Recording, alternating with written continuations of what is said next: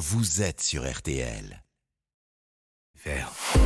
Florian Gazan. Oui. Ah ouais, les pourquoi de l'info. Ça fait 5 ans donc hein, que Johnny Hallyday nous a quittés et à cette occasion, vous allez nous expliquer pourquoi Johnny Hallyday et Eddie Mitchell n'auraient jamais dû devenir les meilleurs amis du monde. Eh oui, une amitié de plus de 60 ans hein, entre les deux rockers qui pourtant est partie sur des très très mauvaises bases puisque leur première rencontre fut plutôt du genre euh, brutal. Comment ça? Ben, on est en 1958, Johnny qui s'appelle encore euh, Jean-Philippe à 15 ans et joue les voyous en blouson noir du côté du square de la Trinité dans le 9e arrondissement à Paris.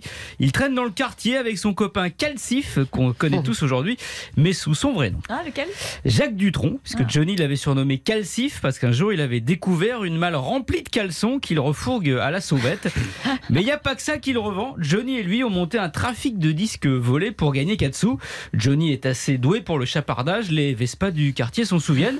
Mais ce jour-là, il est en mission vol de vinyle dans une surprise party. Où il rencontre Eddie Mitchell, non? Alors pas tout de suite. Arrivé à la fête, Johnny repère des disques de ses idoles, Gene Vincent, Bill Haley, Little Richard. Ni vu ni connu, il les prend, il les glisse sous son blouson et sort discrètement avec.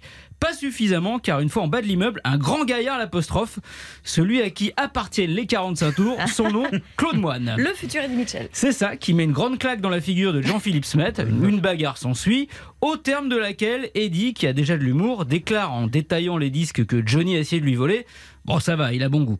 Ah. C'est donc sur un coup de poing et pas sur un coup de cœur que débute leur amitié entre ces deux rockers inséparables, tellement inséparables que le lendemain de son remariage en 1980, au réveil de sa nuit de noces, Eddie a découvert dans son lit son épouse Muriel, bon bah ça c'est normal, mais aussi Johnny qui Non. s'était glissé dans le lit pour prendre le petit déjeuner avec eux. Ah, pour le petit déjeuner, ça va. Ouais, bah, enfin, je pense.